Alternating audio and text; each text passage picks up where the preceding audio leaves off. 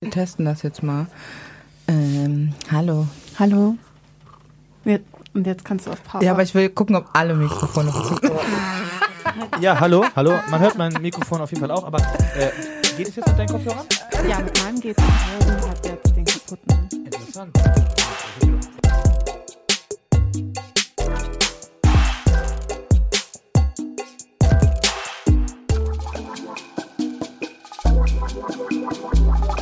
Hallo Leute, was geht und herzlich willkommen zu Parallel dazu.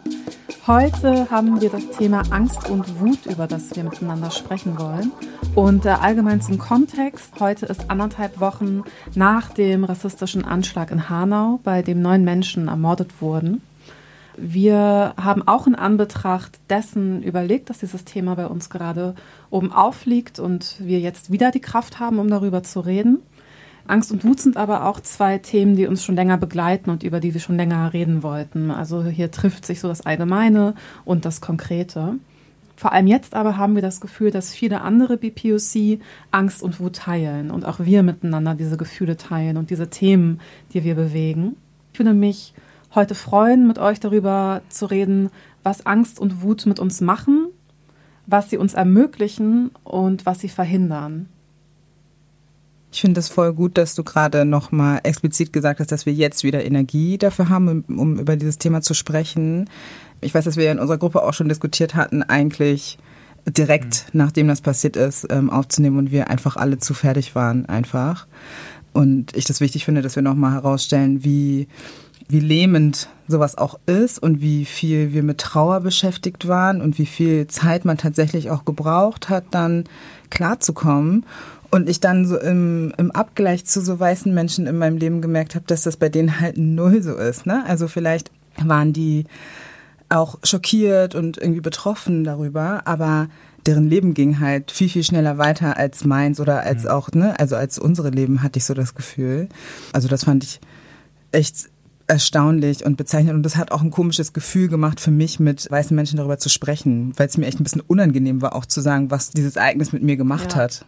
Deswegen umso schöner, dass wir heute drüber sprechen können und dass wir auch über Wut und Angst allgemein sprechen können. Für mich sind das so krasse Themen, die mich schon mein ganzes Leben lang begleiten.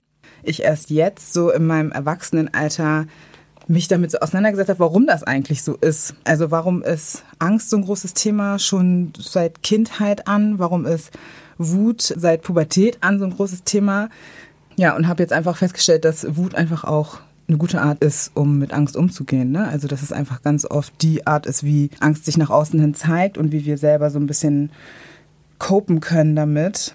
Ich habe letztens so einen, diesen Film Zusammen haben wir eine Chance gesehen und danach war Diskussion und zwei Menschen, die in diesem Film auftauchen, waren da, unter anderem eine Frau, die in den 80ern in Berlin gelebt hat und ähm, eine der Mitbegründerinnen von Adefra war. Und es ging halt so um wie sich die Lage für BPOC in Berlin verändert hat, nachdem die Mauer gefallen war. Dass Angst halt eine viel, viel größere Rolle gespielt hat auf einmal auch danach. Also dass vorher auch schon Angst ein Thema war, aber danach halt noch mehr. Und dann, das war für mich voll so ein, so ein, ähm, so ein krasser Klirrmoment, weil ich dachte, ja, und in der Zeit war ich halt Kind. Das heißt, auch diese Angst, ne, die, die man da gespürt hat, so die habe ich auch gespürt und die hat sich so krass in mich eingeschrieben, einfach weil ich da klein war. Und für mich war das so voll normal, mit so einer Angst aufzuwachsen und die trage ich halt seitdem mit mir auf jeden Fall rum. Das war eine krasse Selbsterkenntnis irgendwie.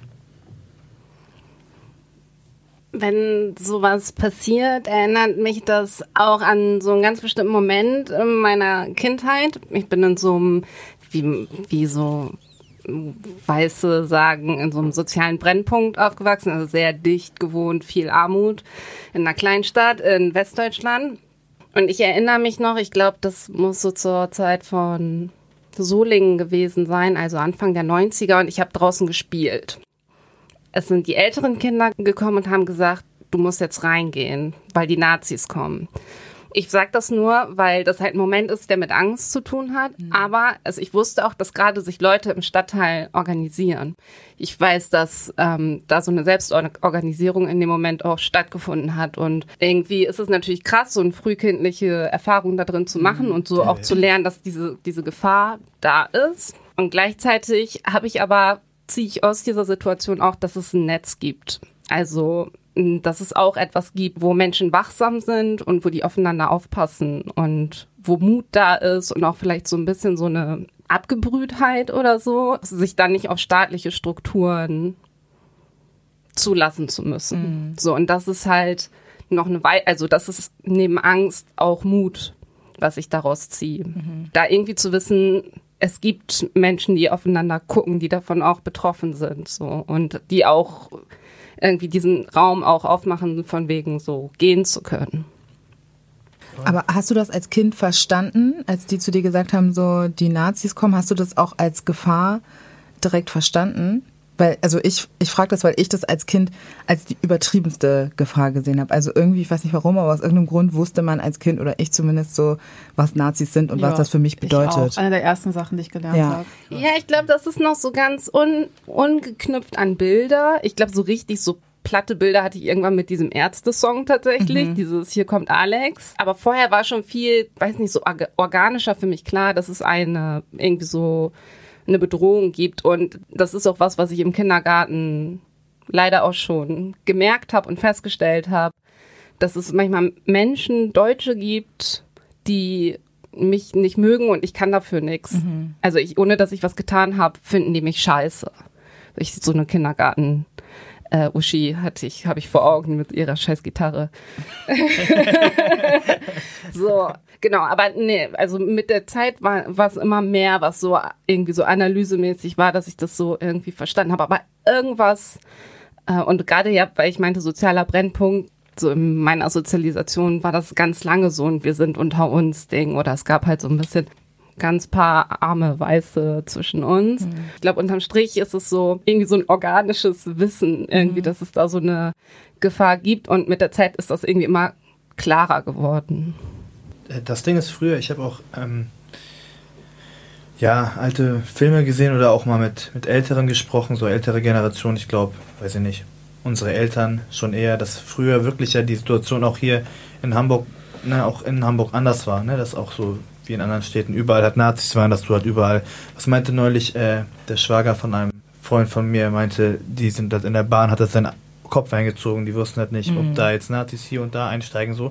Und damals haben die Leute sich ja zusammengetan so und haben sich verteidigt, weil ihnen der Staat nicht geholfen hat, weil niemand ihnen geholfen habe so. Also sozusagen antifaschistische Action von den Leuten selber so, um sich einfach zu verteidigen, um seinen Arsch zu retten so, weil man halt angegriffen wird die ganze Zeit, ne? Und es ist voll krass, weil ich ja so in den Hamburg, also ich bin ja so in Altona groß geworden und ich habe noch nie einen Nazi getroffen oder so. Ne? Die einzigen so, also ich habe später in meinem Leben schon, aber ich meine am Anfang, es war nicht so präsent, für mich gar nicht so. Also dieses Nazi-Ding, ich war vielleicht mehr in so einer Blase dann oder so.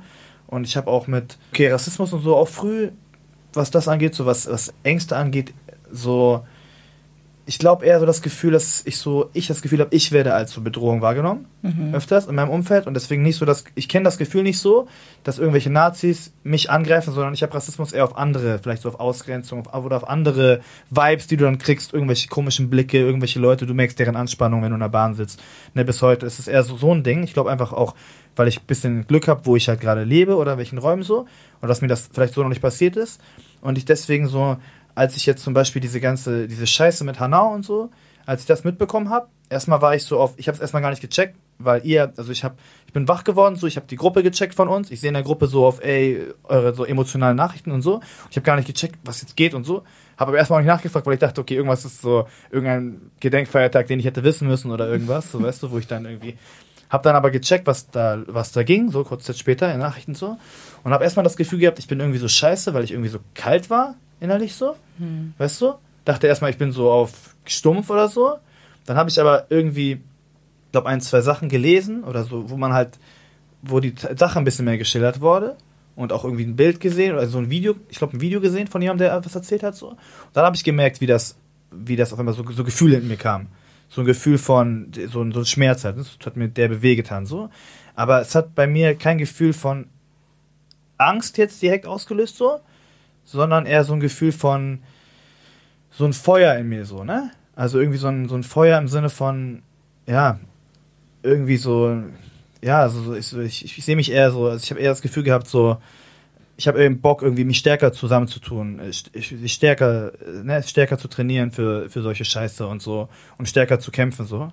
Und ich glaube, das resultiert so ein bisschen daraus, weil ich glaube ich noch nicht diese die Erfahrung gemacht habe, angegriffen zu werden so. Und jetzt aber mit der Zeit, mit der ich auch ein bisschen mit anderen, mit euch oder so geredet habe, habe ich auch gemerkt, dass jetzt schon so Gedanken ein, zwei Mal hochgekommen sind, so wo ich dachte, ja okay, wenn jetzt aber irgendwer hier vorbeifährt und reinballert und so, ne? Mhm also, aber ich gemerkt habe irgendwie, dass dieses, dieses Angstgefühl eher so ein andersrum ist. Dass ich immer das Gefühl habe, ich löse bei anderen Angst aus und dann, und ich kenne das noch nicht so, was andere Leute ja von uns haben, ne? Die gehen ja durch die Straßen und können die ganze Zeit angegriffen werden, so direkt. Ich kann dann voll viel anknüpfen, von dem ihr gesprochen habt. Und äh, ich finde es voll krass, dass du von Solingen gesprochen hast, weil ich auch bei Angst auf jeden Fall bei dem Thema so zurückdenken muss, oder du hast auch über den Mauerfall geredet, äh, auch in meine Vergangenheit und in meine Biografie.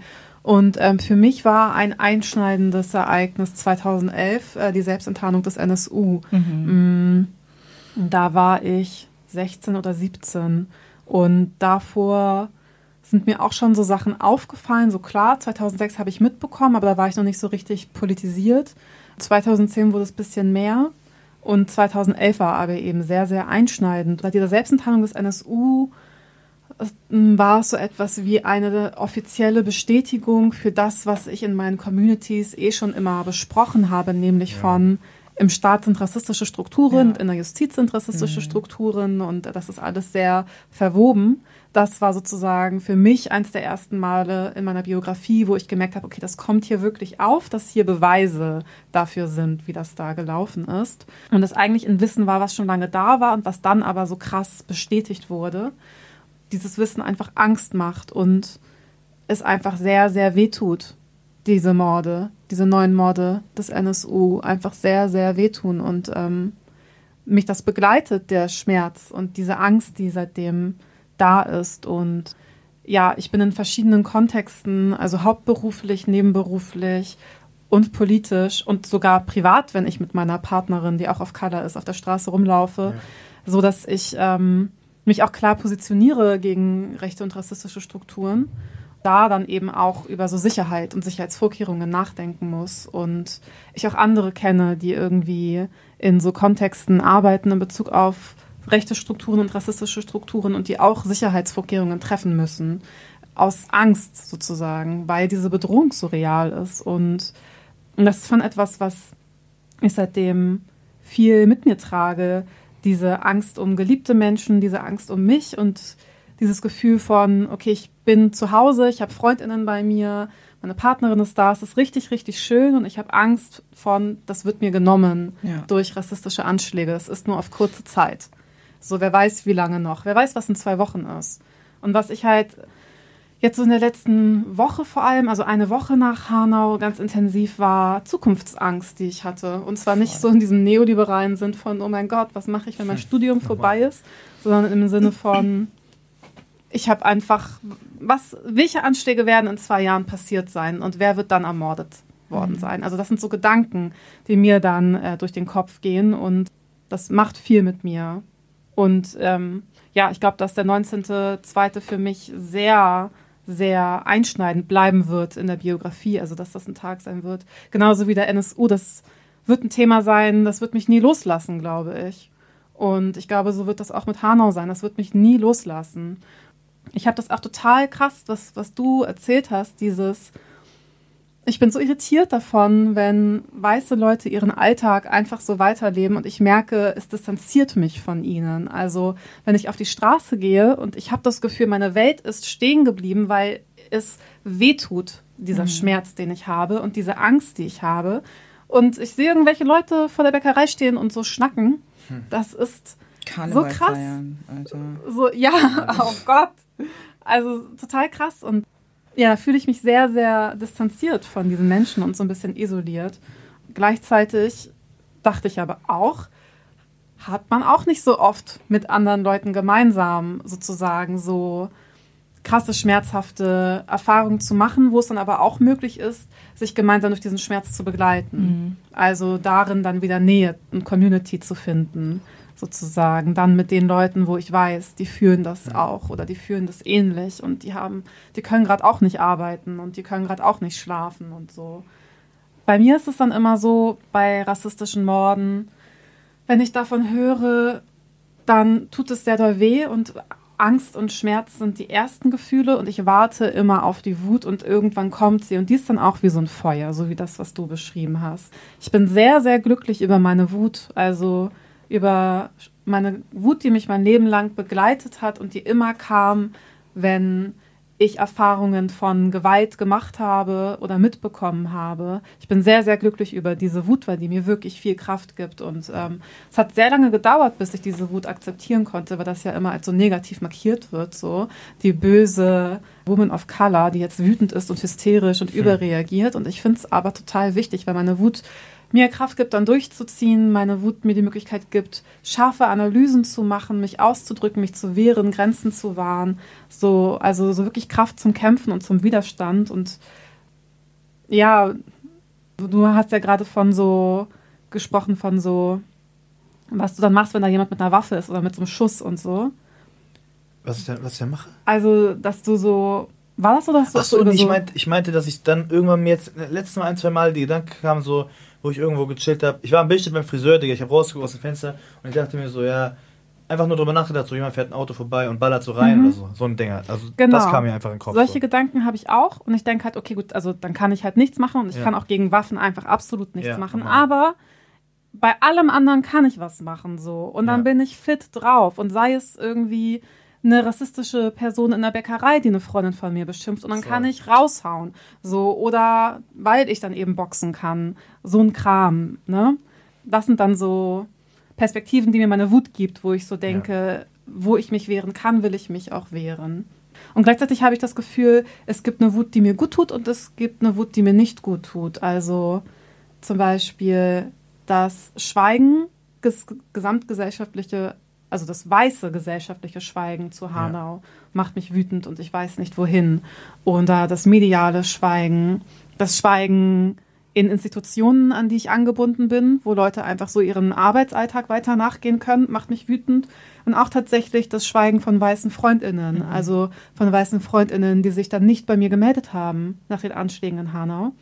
Drei weiße Freundinnen von mir haben sich bei mir gemeldet und waren so, hey, wie geht's dir? Ich denke an dich, ich schicke dir ganz viel Kraft und Liebe und sag mir Bescheid, wenn ich dich irgendwie supporten kann. Und alle anderen nicht. Und auf die bin ich ziemlich wütend.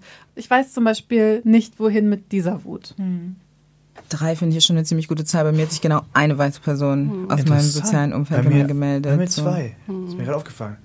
Und okay. aber ich, ich ähm, bin so super dankbar dafür, dass ich so viele BPOC in meinem Leben habe, mit denen ich halt gemeinsam trauen konnte.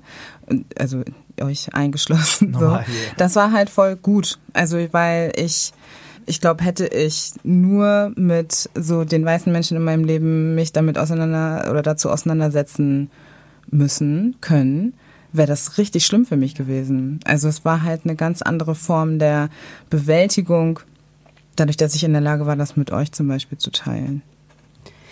Ich habe irgendwie da noch mal so eine, auch noch so eine Perspektive drauf, dass voll dieses Schweigen oder einfach beim Bäcker weiterschnacken und so. Es fällt mir auch auf. Und trotzdem habe ich aber auch sowas von, ich kann mir aber auch nicht die, die, die Trauer von Weißen geben. Also, oder konnte ich die letzten zehn Tage auch nicht. Mhm. Das hat mich so, also überfordert, weil ich so dachte, das will ich mir gerade nicht geben. Also ich kann so, so ich habe auch eine Message bekommen, das fand ich richtig gut und tat auch gut. Und gleichzeitig, wenn man dann zum Beispiel auf so einer Demo ist oder halt so linke, weiße mhm. Person und ich kann mir das nicht geben. Also so, ich hatte auch so diesen Moment, ähm, nachdem die Nachrichten reinkamen, war auch mein Herz war kalt mhm. für ein paar Tage. Und gleichzeitig weiß ich nicht genau, was ich da drin auch so brauche, so, weil ich will auch nicht dieses einfach weiterschnacken oder halt auch richtig hart ignorieren. Natürlich auch im Vergleich mit anderen ähm, Terroranschlägen, die es irgendwie gab oder vor denen man irrational halt Angst hat in weißen Communities. Mhm. So bin ich auch überfordert mit weißen Tränen da drinne. Oder bin so ein bisschen so auf, ey, nerv mich nicht damit oder gib mir das gerade nicht, ich will das gar nicht haben. Was, was genau ist das, was dich da so, dich da so überfordert, ist so das, das Ding, das Rumgeheule auf so hohem Niveau oder also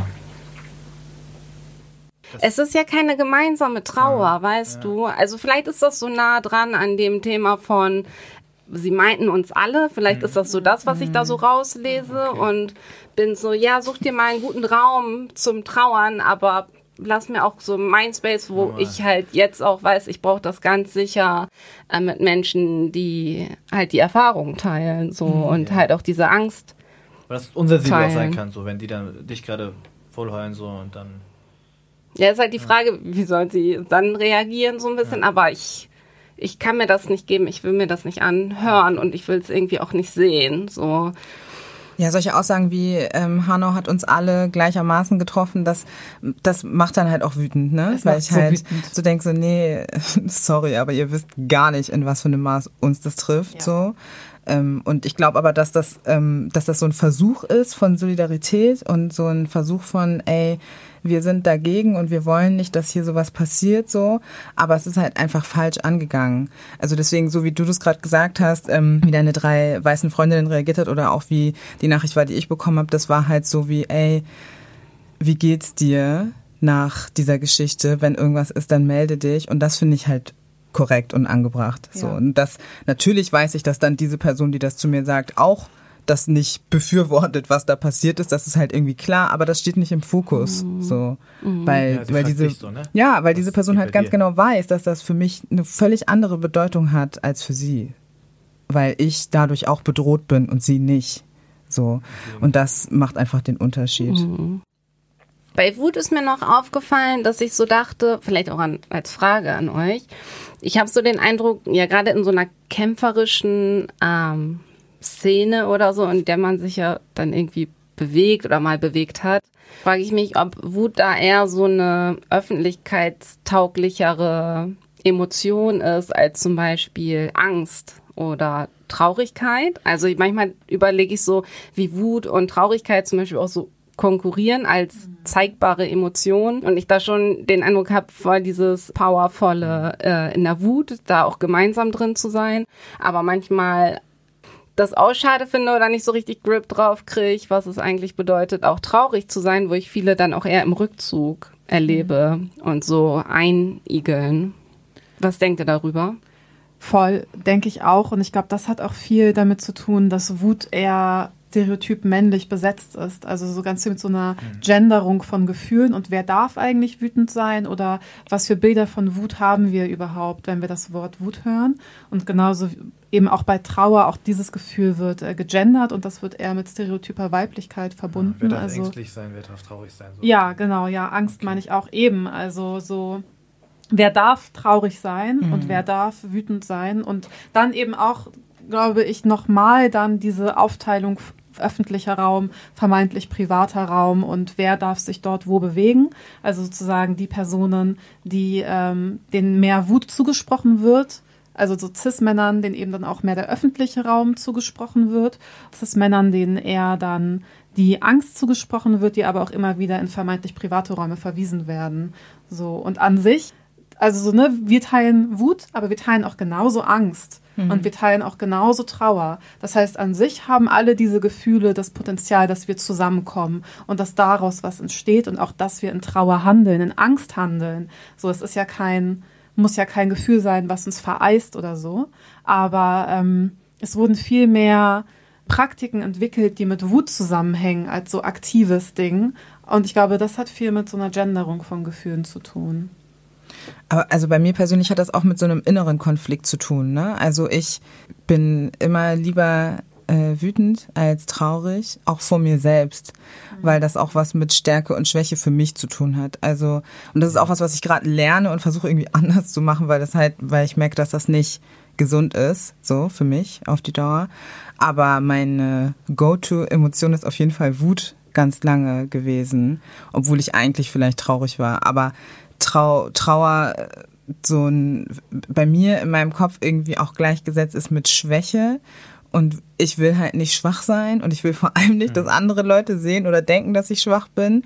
Und deswegen ist es halt irgendwie einfacher und angenehmer, dann Wut nach außen hin zu zeigen, ja. weil dann denken die vielleicht, okay, die ist ein bisschen, dreht gerade hier irgendwie ohne Grund ab oder so, was weiß ich. Aber das ist mir lieber, als dass jemand denkt, okay, die, sie ist schwach und sie braucht meine Hilfe, was halt komisch ist, aber was auf jeden Fall so eine Verknüpfung in meinem Kopf auch für mich persönlich ist. Boah, so, ich finde auch bei mir auch so Angst zeigen, das macht dich verletzlicher irgendwie, weißt du? Das Ja. macht dich irgendwie verletzlicher, als wenn du so deine Wut raushaust.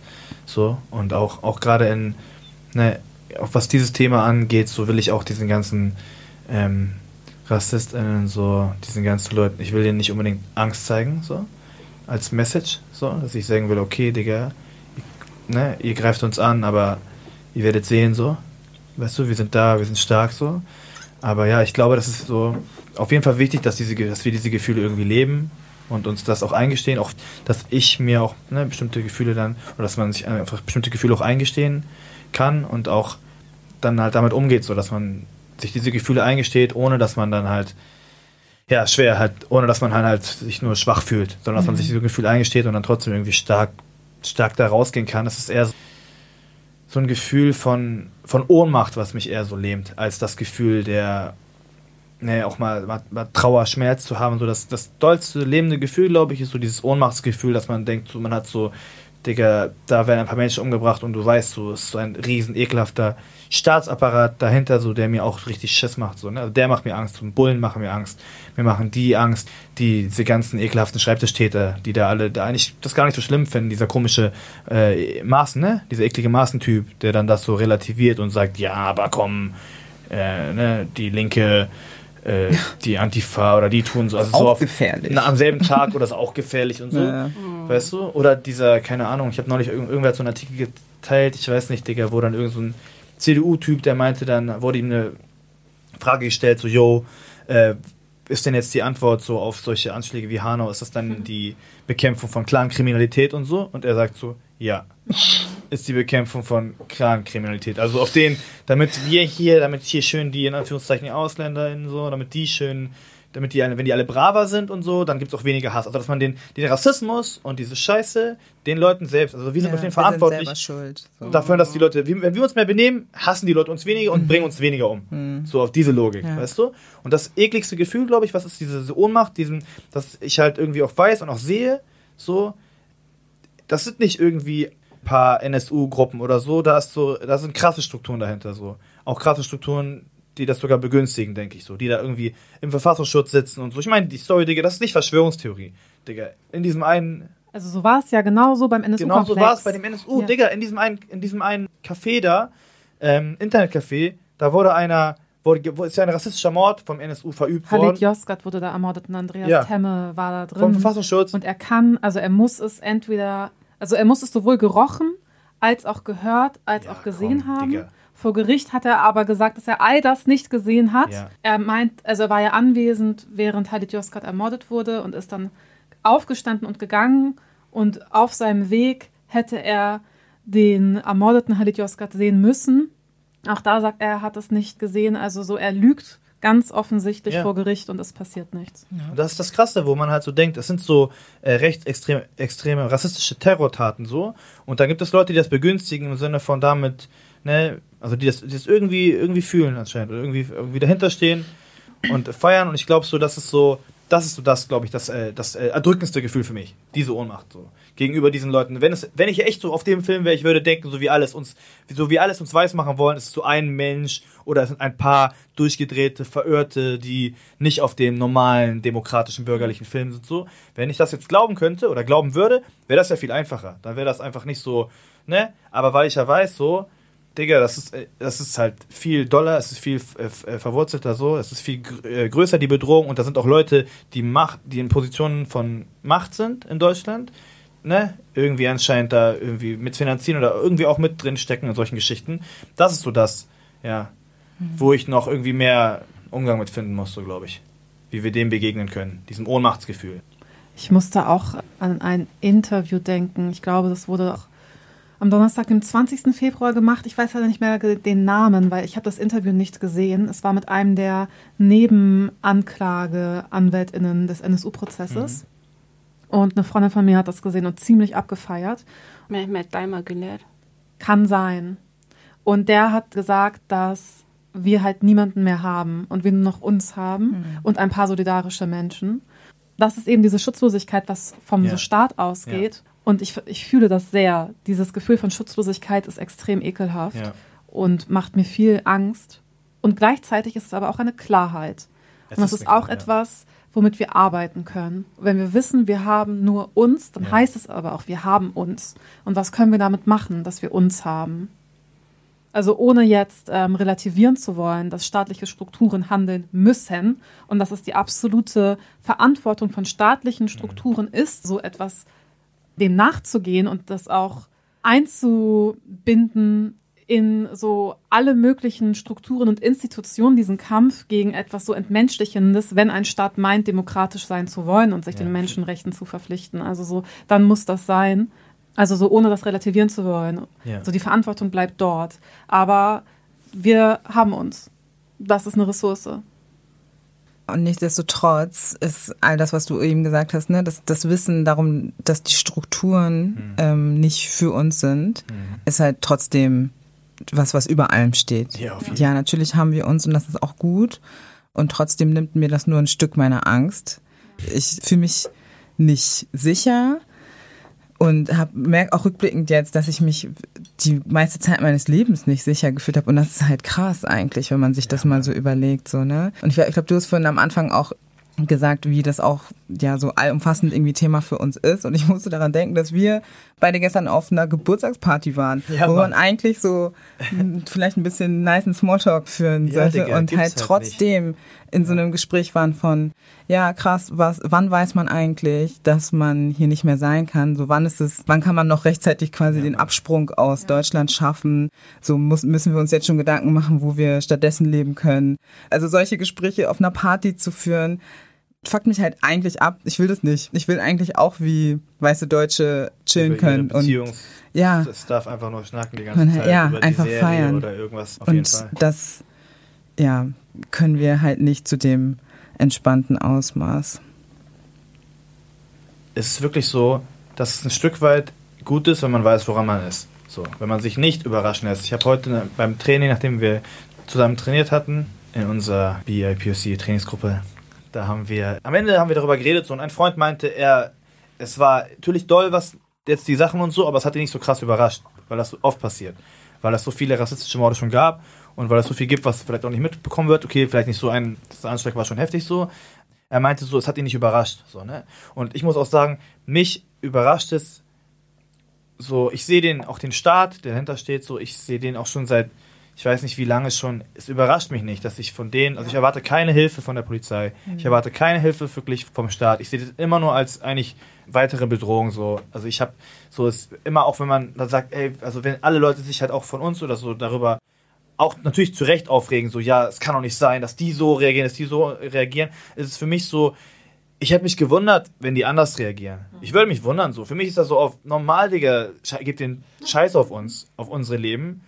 Normal seid ihr so drauf. Normal, Digga, es ist alles ein abgefucktes, heuchlerisches System, in dem wir hier leben, so. Und deswegen ist es so, es hat mir eine Freundin auch immer, also die Schwester von mir meinte das auch so, dass es wichtig ist, dass wir uns nicht ständig überraschen lassen von so einem Scheiß. Also natürlich ist es klar, dass es einen immer wieder überrascht, was für Verhältnisse wir hier leben, so und auch ein bisschen doll, aber trotzdem hilft es, glaube ich, konkret, wenn wir halt wissen, okay, gut, wir wissen, womit wir zu rechnen haben, so. Dann können wir uns ein bisschen besser vorbereiten, so. Und werden nicht so, natürlich auch nur, klar, im gewissen Maße, weil wir können jetzt nicht alle auswandern oder was weiß ich was machen oder uns verbarrikadieren und keine Ahnung wie, aber so ein bisschen vorbereitet zu sein, hilft dann halt auch irgendwie, ja. So wie wenn du halt durch die Straße gehst, du hörst keine Musik in deinen Ohren, damit du hörst, wer links und rechts, hinten kommt einer, kommt rechts von dir einer, so als Beispiel nachts unterwegs sein und du bist vorbereitet auf irgendwelche Attacken jetzt so, ne? Natürlich hilft es dir auch nicht, wenn einer vorbeifährt mit einer Wumme auf dich schießt, nein, aber so, wisst ihr, wie ich meine? Ja, aber das Ding ist, ich will das nicht. Ich Nein, will, nein, wenn ich natürlich. unterwegs bin, ich will Nein. halt Musik hören. Nein, Und ich normal, will auch nicht normal, auswandern. So. Ja. Ich, ich, ich, Normal, normal. ich wohne in Hamburg. Aber also ich, ich weiß, ja. ja, auch das. Ja, aber ich also ich weiß voll, Geld was du meinst. Ich Ja. weiß voll, was du meinst. aber ne? ich will auch nicht so. Aber mich, das macht mich wütend, dass ich mir überhaupt Gedanken darüber machen muss, wie kann ich meinen Alltag so sicher wie möglich gestalten. Ich will das nicht. Ich will unterwegs auf dem Fahrrad irgendwie entspannt sein können. Ich will auch zu Fuß Musik hören. Keine Ahnung, ich will das alles ja. machen. So. Und nicht, weil irgendwelche fucking Nazis hier in diesem Land denken, so, dass wir hier nicht sein sollen, will ich mein Leben nicht so eingrenzen. Mich erinnert das so ein bisschen an so das Sprechen über sexualisierte Gewalt. Digga, und, ich schwör, äh, wollte ich gerade ja, sagen, was du Und wie sich so da, davor geschützt werden soll, ja, sozusagen. Ja, und super oft mhm. richtet sich das eben an Menschen, die als potenziell Betroffene markiert Stimmt, werden. So, ja. hat eine Trillerpfeife, ja. gehen die alleine auf Hör Klo, keine dies, Musik. das, jenes. So, nein, ganz bestimmt habe ich keine Trillerpfeife bei mir und ganz bestimmt gehe ich auch alleine betrunken nachts mit Kopfhörern auf dem Kopf nach Hause. So auf jeden. Das, ich bin das nicht bereit zu machen, weil es ist auch nicht meine Verantwortung.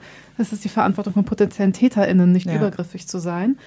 Also ähnlich eben auch hier diese finde ich so diese Diskussion mit, ich ahne das voll, wir müssen uns irgendwie Überlebenstipps geben. Und ich finde, eine Frage ist wirklich, wenn wir uns nicht überraschen lassen wollen und wenn wir wissen, in was für einem System wir leben, was für Strukturen wir aufbauen können, eigentlich ja. rein theoretisch, um uns zu schützen. Und gleichzeitig das nicht zu etwas werden zu lassen von, du hast die Verantwortung, schützt dich, sondern ja. eigentlich dürften, sollten wir doch eigentlich so leben können wie alle anderen auch. Ja. Also wie vor allem weiße Menschen. Wir haben darüber geredet, ne? Mit meiner Schwester so über Hanna und die Geschichte und so. Und ich meinte ja, wie das mit ihr ist so, wegen, hab ihr erzählt von meinen Gefühlen und so weiter. Und sie meinte so, dass sie eh die ganze Zeit Angst hat, aber eher wegen sexualisierter Gewalt so. Mhm. Ne? Und da habe ich auch gemerkt, okay, wow, Digga, darüber, ne, ich bin ja, ich bin ein Mann so, ein Cis-Mann. Cis-Mann ist ja auch, wenn man sein Geschlecht, mit dem man, oder Kannst du mal erklären, weil vorhin ist der Begriff gefallen so auch? Das Geschlecht, ja. das dir gegeben wurde institutionell bei deiner ja. Geburt, ja. ist auch das äh, Geschlecht, wo du sagst, das ist tatsächlich deins. Genau. So. Was mir zugeschrieben wird, so ein Mann zu sein, das, und das sage ich auch, ich bin Mann sozusagen. Ne? Dass ich gemerkt habe, so wegen dieser Realität, ich habe gar nicht darüber nachgedacht, so klar, sie ist die ganze Zeit vielleicht in so einem Angstfilm, auch wegen dieser, dieser Sache so. Es ist nicht nur, nicht nur Angst vor rassistischer Gewalt so, sondern äh, vielleicht sogar primär bei ihr, was sie meinte, so vor sexualisierter Gewalt so. Und voll gerade fühle, was du sagst, so, dass es halt auf jeden Fall immer so, immer wird die Verantwortung auf den, den Opfern, den, äh, ne, wird denen zugesprochen so und das ist echt ein, ein Riesenscheiß so. Aber was ich halt auch merke so ist, zu warten, dass die, die diese verdammte Verantwortung tragen, sie auch übernehmen, ja, da können wir lange warten oft. Also ich hoffe es, ne, aber ich meine so, weißt du, es, wir brauchen halt diese Strategien so. Das soll nicht dazu führen, dass wir sagen, okay, ihr müsst euch jetzt alle keine Klopf machen. Nein, ihr, ihr müsst Verantwortung übernehmen, so, aber da ihr es nicht tut, müssen wir unsere Strukturen mhm. bilden, unsere Wege finden, unsere, ja. ja. Und dann auf einem Kopfhörer machen wir den Kompromiss. auf einen Kopfhörer, ein, eine ohne. Ja. Eine halbe Trillerpfeife. Halbe Trillerpfeife. Letztens war ich bei Rossmann und hab war so am Duschgel Letztens war ich bei einem Drogeriemarkt. Ach so, okay. Und war so am Duschgel ähm, Regal und so halt noch am Eingang. Und ein Mitarbeiter hat dann so die Einkaufskörbe, die es so gibt, hat halt ein bisschen zu laut reingeknallt. Das war so zwei Tage nach Hanau.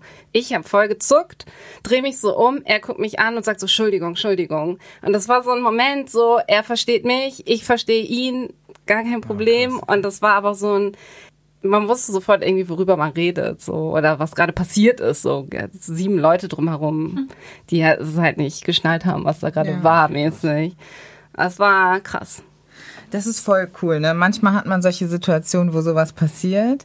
Ich kenne das auf jeden Fall mit dieser Situation, du als weibliche Person gehst alleine nachts nach Hause, also dieses Szenario, was wir eben hatten, und ähm, jemand männliches läuft halt hinter dir mhm. und die Person wechselt dann halt die Straßenseite, ja, um, um halt irgendwie nicht so Angst zu schüren oder so. Das ist auf jeden Fall auch was, worüber ich schon häufiger mit Kumpels gesprochen habe, dass die halt sagen, das machen die, weil sie halt irgendwie ne, gar nicht erst so ein Angstgefühl für die andere Person aufkommen lassen wollen und so weiter. Das finde ich voll gut, dass ja. es mittlerweile einfach genug Leute gibt, die das schnallen und die irgendwie, auch wenn sie natürlich keine böse Absicht haben, merken, was sie aber in einer anderen Person auslösen könnten. Und das ist halt genau das, was du eben auch gerade gesagt hast. So müsste es eigentlich sein, ne? So müsste, ja. so rum ist eigentlich der cool. Weg. Und nicht, dass wir uns bewaffnen und äh, so MMA lernen, um klarzukommen, so. Ganz wichtige Zusatzinfo, die ich gerade nicht gesagt habe, ist, dass der Mitarbeiter auch auf Color war. Mhm. Ja, was ich tatsächlich auch wirklich verbindend fand in dieser Angst und diesem Schmerz war, ich bin aufgewacht und da war eine Nachricht in unserem Gruppenchat von Ich denke heute an euch, viel Kraft euch Ah, krass. und uns. So, Okay. Ja, ich bin so auch aufgewacht. Okay. Und dann wusste ich, es gab Ja. einen rassistischen Mord. Ah, okay. Und dann habe ich die Nachrichten aufgemacht. Dass ich dann, meine Partnerin war zum Beispiel auch da, sie macht auch Rassismuserfahrungen. Das war auch total stärkend, dass wir das so miteinander haben konnten. Und dann aber auch, dass ich andere FreundInnen anrufen konnte und so war. Ich, Ja. ich muss mit BPOC gerade reden. Was macht das mit dir? Zwei Personen sind vorbeigekommen bei mir an dem Tag. Und also so, das war einfach total gut. Also das hat mich getragen. Also ich habe das Gefühl, wir haben uns gegenseitig dadurch getragen. Ja, ich bin, ich war scheinbar ein bisschen früher wach als ihr alle. Und hab, hab das, aber du warst auch früh wach, weil das erste, was ich gesehen habe, war deine Instagram-Story, in der nur Hashtag Hanau stand und ich wusste, fuck. So, ne? Also es war halt irgendwie klar, ich musste nicht mal irgendwie sowas wie, oh mein Gott, so, wir kommen, so, ne, wir, ich wünsche euch viel Kraft und so weiter. Das hat schon gereicht. Und das zeigt halt auch, wie auf der Hut wir die ganze Zeit sind und wie ready wir auch sind dafür, so eine Nachricht zu bekommen. Also, dass das eigentlich die ganze Zeit mitschwingt, ne? Die Möglichkeit, dass sowas passiert und dass wir wieder daran erinnert werden, wie bedroht wir eigentlich sind. Ja, aber ich würde es voll interessant finden oder frage mich so ein bisschen für mich selber ganz oft, wie, ähm, wie kann ich mit meiner persönlichen Wut und auch mit meiner persönlichen Angst, vor allem weil Angst für mich halt, wie gesagt, ein größeres Thema ist, klarkommen und umgehen, um halt irgendwie so den Alltag bestreiten zu können. Und wir hatten ja schon zwischendurch so ein paar Sachen. Aber habt ihr so bestimmte Strategien gerade nach so einer Situation wie jetzt oder auch so generell in eurem Alltag, wie ihr insbesondere mit Angst umgeht? Mir helfen da eher Gedanken. Und zwar schon der Gedanke von, ich habe jetzt die letzten 25 Jahre überlebt und in den letzten 25 Jahren meines Lebens wurde keine Person, die ich kenne, im Rahmen eines rassistischen Mordes umgebracht. Das heißt, es ist möglich. Ich hoffe, dass das weiterhin auch möglich ist, also sozusagen diese Perspektive zu haben von, ja, es passiert und vielleicht habe ich einfach Glück, dass ich nicht eine derjenigen sein werde, die davon adressiert ist. Also das ist ein Gedanke, der mir hilft. Und sonst mit anderen Menschen gemeinsam rausgehen. Also nach Hanau bin ich dann, als ich das erste Mal rausgegangen bin, nicht alleine rausgegangen zum Beispiel. mir, mir helfen auf jeden Fall, wenn ich eigentlich Angst habe, hilft es mir, diese Angst mit Menschen zu teilen. So mit Menschen, denen ich vertraue. Auch Menschen, die für mich in gewisser Weise auch vielleicht starke Menschen sind oder eine gewisse Stärke haben. Ich merke also, dass ich im Kollektiven so meine Angst lindern kann. Ne? Das bringt mir, bringt mir am meisten, wenn ich jetzt so an, wenn ich daran denke, dass es mich nicht trifft, ich fühle mich dann irgendwie, ich habe das Gefühl so, ich bin so, klar, mein Leben ist mir wichtig und mein, mein Umfeld und so weiter auch, aber das reicht mir irgendwie nicht, weil ich mich dann so komisch vorkomme, auf denen die Leute sterben. Da sind ja andere Leute, das waren ja auch irgendwie Leute, die kannten irgendwen, irgendwer kannte die, das sind die Angehörigen von irgendwem so. Ja, ich glaube so aktiv zu werden, sich zusammenzutun, darüber zu sprechen, zu gucken, was kann man machen, so irgendwie irgendwelche politische Arbeit auch im Kampf gegen Rassismus zu führen. Das hilft mir dann im zweiten Schritt, mich nicht mehr, wie du auch so mal schön gesagt hast, ohnmächtig zu fühlen. Aber auf jeden Fall, ich kann nur sagen, was echt, echt hilft, um mich wieder zu wiederholen, so ist andere Menschen. Wenn wir uns zusammenschließen, so, weißt du, ihr, also, ihr gebt mir Power. Ne? Ich hoffe, dass ich auch für euch jemand sein kann, der mit euch eure Angst teilt, eure Ängste teilt. So. Ich glaube, wenn wir das zusammen tun, so, dann werden wir immer stärker. So. Und das ist, glaube ich, das Wichtige so. Ja. Weil wir wissen nicht, wir wissen auch nicht, ich kann auch nicht wissen, wann ich jetzt sterbe so. Ich kann nicht genau sagen, wann und wie. Und es hilft mir nicht, wenn ich durch die, auch mit dieser Coronavirus-Scheiße zum Beispiel jetzt die ganze Zeit. Alle haben Angst wegen diesem Virus und die ganze Zeit und reden nicht über andere, andere Situationen und so, wo ich mir denke, die ganze Zeit, Leute sterben, Leute leben in beschissensten Verhältnissen so.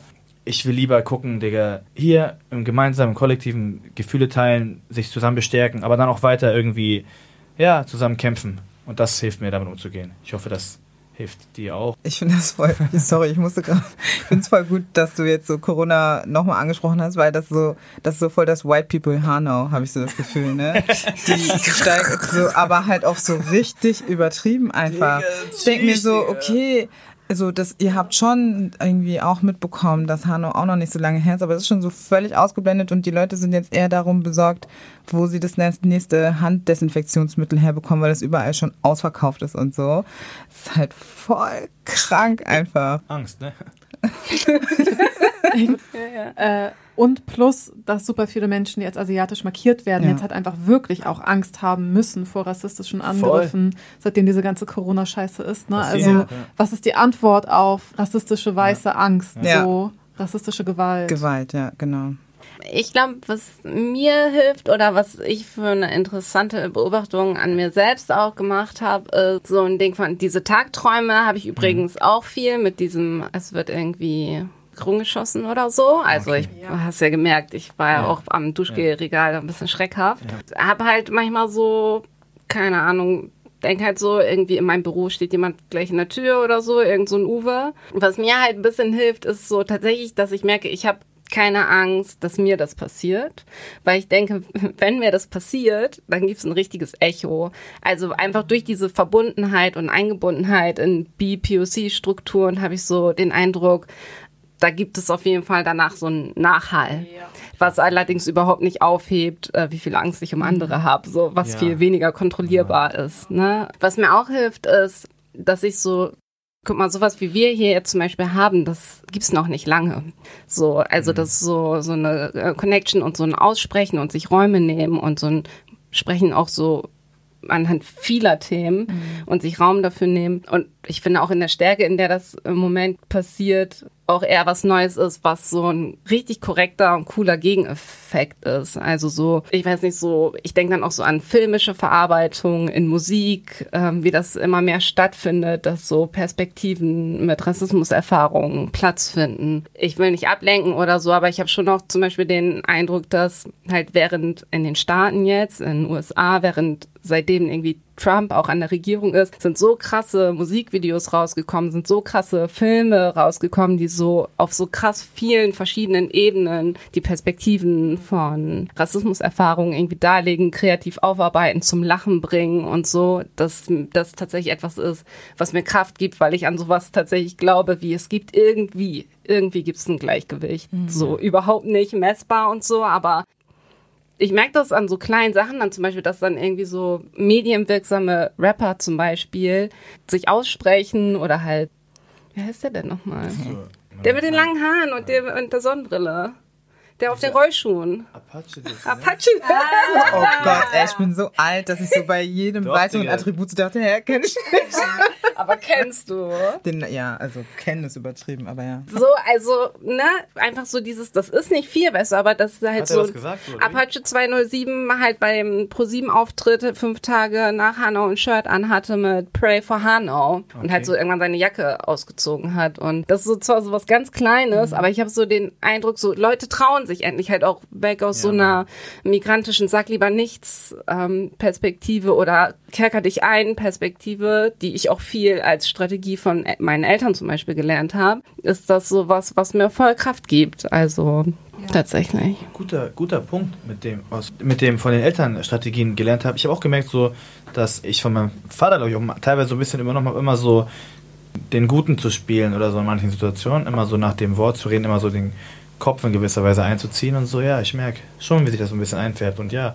Aber nice, was du gesagt hast, also geil, dass wir uns mehr trauen und so, auf jeden.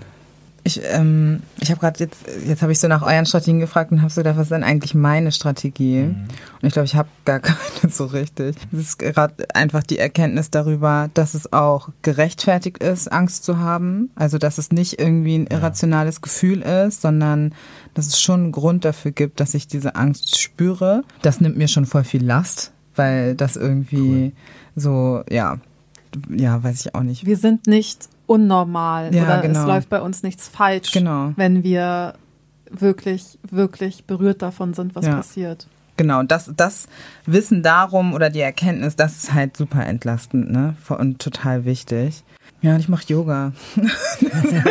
Ja, Digga, Sport, wirklich. Ja, voll. Ja, bei mir auch, ja, ich mach Kampfsport und so, das hilft. Ja. Du meintest ja gerade, du hast keine Strategie, aber du sitzt hier. Das heißt, du Ja. hast irgendeinen Ja. Umgang damit und du schaffst Aber- es, das zu Stimmt. überleben. Und vor allem, deine Angst begleitet dich ja auch schon lange, meintest du. Du hast schon dein Leben lang einen Umgang damit, weil du hier noch sitzt. Voll, das stimmt. Aber ich glaube, für mich ist immer so Umgang mit bedeutet, ich, das ist dann auch weg. Ne? Also ich will halt irgendwie diese Angst loswerden und das ähm, passiert halt natürlich bin ich nicht durchgehend ängstlich, aber ich habe trotzdem das Gefühl, ich kann sie nicht so abschütteln, wie ich es gerne würde.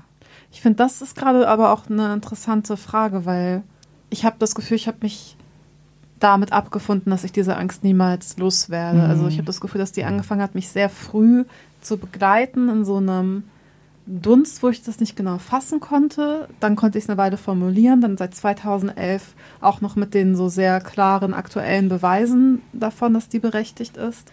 Ich, ich glaube, die wird mich immer begleiten, mein Leben lang. Und die Frage ist nur, wie kann ich sie haben, ohne dass sie mich zu sehr einschränkt? Mhm. Oder wie kann ich sogar herausfinden, was sie mir ermöglicht. Also sie ermöglicht mir zum Beispiel, mich mit euch zu verbinden und darüber zu reden. Also so, ne? Wie kann ich das machen, dass sie sich möglichst wenig negativ auf mein Leben auswirkt? Ja, und so politisches Engagement oder Aktivismus, das hast du ja vorhin auch gesagt, ist voll auf jeden Fall ja. was, was irgendwie empowernd ist ja. für mich auch und was mir Angst nimmt. Und gleichzeitig ist es aber auch was, was mit Angst verbunden ist. Klar. Ich habe letztens gerade ähm, so ein, ich weiß gar nicht, ob das ein Instagram-Post einfach nur war, von ähm, Alice Hasters gelesen, die das Buch geschrieben hat, was weiße Menschen ja. über Rassismus wissen sollten, aber nicht hören wollen die ja einfach so mega im Spotlight gerade ist, was diese Thematik angeht, weil ihr Buch so erfolgreich ist. Und ich schon, als das, als ich so diese Entwicklung so mitbekommen habe, schon gedacht habe, krass, ähm, ich würde das nicht, ich, ich würde nicht sie sein wollen, weil ich hätte viel zu viel Angst davor. Und sie jetzt letztens bei Instagram gepostet hat, so, ich möchte mich quasi auch öffentlich zu diesen Themen äußern können, ohne Angst haben zu müssen, dass ich auf irgendeiner rechten Abschussliste lande. Und ich dachte so, ja, und das ist nämlich die Angst, die auch mit Aktivismus und antirassistischer Arbeit einhergeht, dass du, ich meine, wir wissen alle, dass die einfach Strukturen haben und organisiert sind. Ja, deswegen ist es halt immer so ein zweischneidiges Ding. Ne? Es ist irgendwie empowernd, gleichzeitig auch beängstigend. Mir hat mal jemand gesagt, so Wut und Angst sind Geschwister. Also ich musste da immer voll lange drüber nachdenken. Und am ehesten bringt mich das halt dazu, dass ich halt denke, ich glaube, es ist voll mutig, wenn man die Angst angucken kann. Mhm. Und ich kenne es von mir, so Angst nicht wahrhaben zu wollen. Und dann wird sie immer größer und größer so und nimmt halt voll Raum ein. Und ich glaube, das sind dann so die Momente, wo es zum Beispiel in so einem aktivistischen Kontext für mich auch einfacher ist, wütend mhm. zu sein, äh, statt, also weil, ne, hattest du ja vorhin auch gesagt, Wut macht irgendwie Kraft und dadurch ja auch irgendwie eine Handlung und Angst eher ja eben gerade keine Handlung oder ja. so, ein bisschen so ein Dastehen, mhm. so. Ich fand es schön, was du vorhin auch nochmal gesagt hast, du hast von Angst um andere gesprochen. Ne? Und das ist so ein, ja, voll der wichtige Punkt, glaube ich so, weil es geht ja bei Angst nicht nur um die Angst um uns, um uns selbst so. Ne? Also, dass wir nur an uns denken. Und ich war neulich, das heißt neulich, ich war auf der Urijallo-Demo.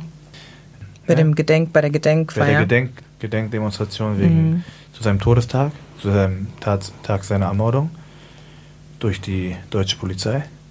Da war krass, Digga. Wir sind halt so, ich bin, wir sind durch die Straßen so gelaufen und da habe ich halt auch so gesehen, so nicht weiße Läden, ein, zwei und ein paar Leute und so.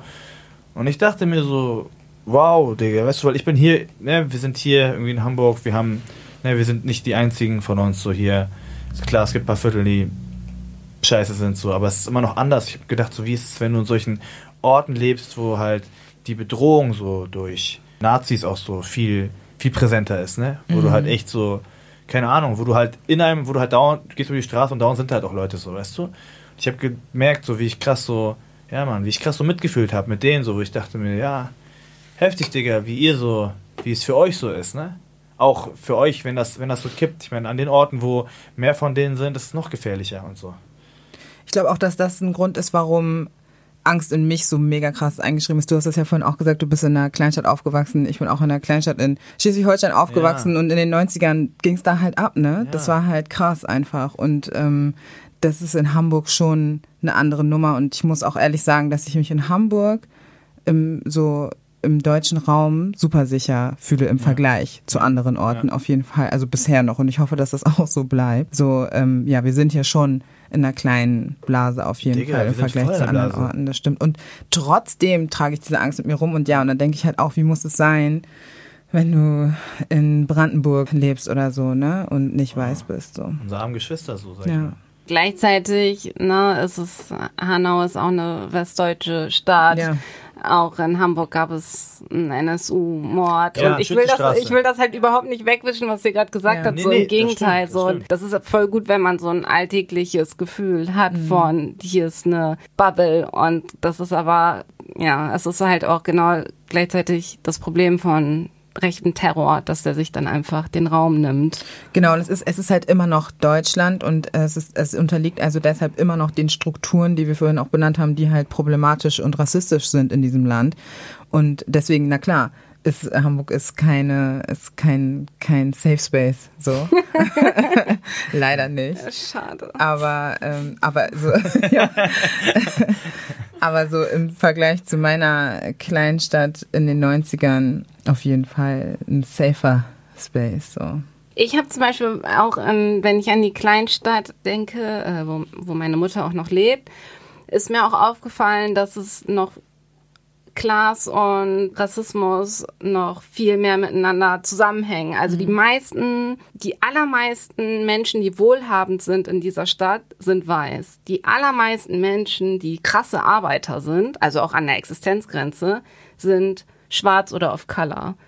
Und das ist etwas, wo ich dann nach Hamburg komme und wo ich da zumindest so ein bisschen Entspannung merke, dass ich so das Gefühl habe, es gibt, das Problem ist immer noch da und es gibt aber trotzdem auch, für mich steht das so ein bisschen, bisschen mehr Raum auch für Selbstbestimmtheit oder sagen zu können, wer möchte ich eigentlich sein, trotz der Rassismuserfahrung, die ich habe. Das ist auch so eine richtige Beamtenstadt, wo ich aufgewachsen bin. Das ist halt so eine richtig krasse soziale Segregation einfach. Das ist so ganz klar, Arbeiter sind halt irgendwie mit Migrationsgeschichte. Und alle, die irgendwie, auch bei Ikea so, alle, die dort einkaufen, sind halt so weiße, halt auch so mit so Aquarell-Halstuch mäßig. So müsst ihr euch das so vorstellen. ja, blondierte Kurzhaarfrisur, so geföhnt. so aufziehen. Und so äh, im, im Kombi sind hinten so Wasserkisten für die nächsten sieben Wochen. und fand kurz vorher auch schon brav abgegeben mäßig. das ist so. Ja, und da fühle ich dann nämlich auch dieses, ich bin total froh. Und das frage ich mich tatsächlich manchmal, wie das auch ein Privileg ist, in so einer Metropole leben zu können. Ja. So. Ja, Digga, ist interessant. Ich habe neulich meine Oma im Krankenhaus besucht und ich war, okay, ich war auch, ich war auch läsch so, aber ich war deswegen vielleicht ein bisschen so auf Paranoia, also ganz leicht. Aber ich bin so reingegangen und, und Digga, ich hatte voll Angst. Also es war, es war voll das weiße so Krankenhaus und ich habe mich, okay, gut, das ist vielleicht eine andere Art von Angst, aber ich habe so, ich habe mich so wie so ein Verbrecher gefühlt irgendwie, so der so ange beobachtet wird, weißt du? Und ich bin so rein, ich habe gemerkt, so wie man ich mich so, auch das ist ja irgendwie vielleicht so ein bisschen Gefühl von Angst, dass man so gleich irgendwie komisch angemacht wird oder komisch angeguckt wird, komisch, äh, ne, was machen, äh, Entschuldigung, ähm, wohin wollen Sie? So, so, Digga, deswegen, äh, ja, ist schon krass auf jeden Fall, was so Umgebung äh, mit uns macht, auch bezüglich unserer Gefühle und so und auch bezüglich von, von Ängsten, was man so von den Leuten erwartet, ne, auf jeden. Und auch tatsächlich bezüglich unserer Körper. Also ich habe mich letztens erst mit zwei Freundinnen darüber unterhalten und wie krass auch die körperlichen Auswirkungen sind von Rassismus. Also dadurch, dass wir unter Stress sind, fährt unser Immunsystem runter und ähm, wir entwickeln zum Beispiel schneller chronische Erkrankungen oder sind anfälliger für sowas wie grippale Infekte und so Sekundärinfekte, die daraus Krass, ja. entstehen. Ähm, Zellen regenerieren sich nicht so schnell, weil der Körper im ähm, Notfallzustand ist, so im Stresszustand. Das Adrenalinlevel ist super hoch. Also das ist wirklich einfach gesundheitlich auch überhaupt nicht Stress, gut. So und zum Beispiel eine Freundin von mir hat erzählt, wie sie in Deutschland immer super krasse Rückenschmerzen hat, weil sie angespannt ist.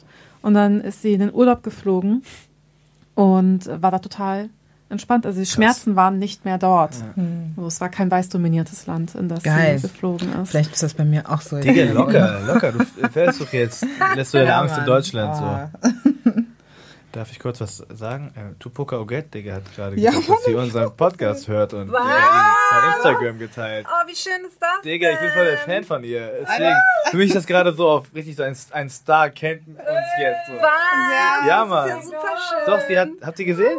Ja, deswegen. Ich hab schon überlegt, ob ich das in die Folge reinspreche, dann ist scheiß drauf. Und dann, ja. Wir haben die auch schon erwähnt in einer Folge. Ja. In der Fähigkeitsfolge. Stimmt.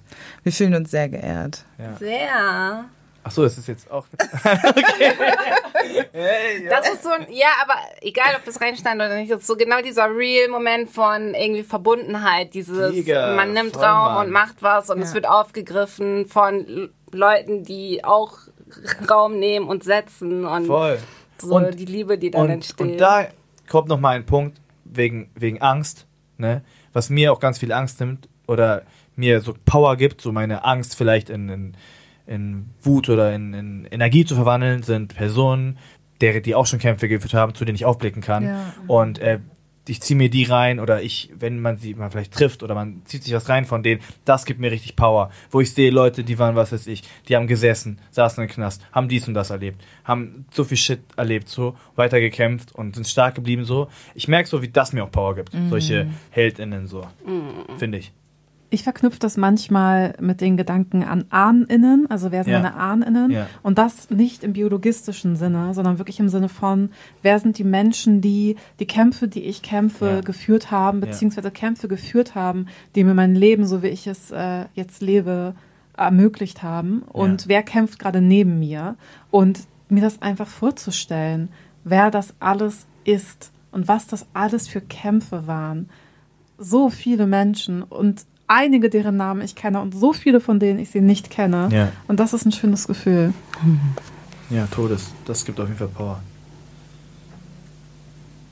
Ich freue mich voll, dass wir heute hier so offen über sowas sprechen konnten, was eigentlich ja so was super Privates auch ist, ne? Also so das eigene, die eigenen Gefühle, aber auch vor allem so Angst und Trauer sind so super intime Sachen einfach. Und ich ähm, finde es aber voll gut, dass wir darüber gesprochen haben und uns dazu austauschen konnten, einfach auch um ja, um auch zu zeigen, dass es okay ist, das zu teilen. Und ich finde es voll, also du hast das vorhin gesagt und das werde ich mir auf jeden Fall merken, dass es wichtig ist, so seine Angst zu teilen und sie nicht bei sich Ja, zu behalten, sondern ähm, sie mit anderen Leuten zu teilen und sie dadurch auch besser aushalten zu können.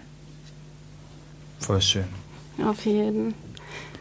Ja, ich bin auch total froh, dass wir hier darüber geredet haben und eben nicht zugelassen haben, dass gesagt wird, es sei privat, dass wir diese Gefühle haben, weil es ist es nicht. Es ist strukturell, es ist gesellschaftlich und wir teilen das miteinander und das finde ich total schön. Und ja, also mir tut es total gut, das in meinem Leben zu haben, also Menschen, mit denen ich darüber reden kann und ähm, Menschen, mit denen ich zusammen kämpfen kann und einfach dieser Gedanke von, selbst wenn wir nur uns haben, wir haben uns. Ja. Damit du das letzte Wort hast gleich. Nee, nee, ich wollte nicht das letzte Wort. Nein, nicht. Musst du. Nein. Also tatsächlich so intensiv über Angst und Wut zu sprechen, so wie hier jetzt, bedeutet für mich auch, das sind auch Schritte so der Heilung. Das merke ich halt.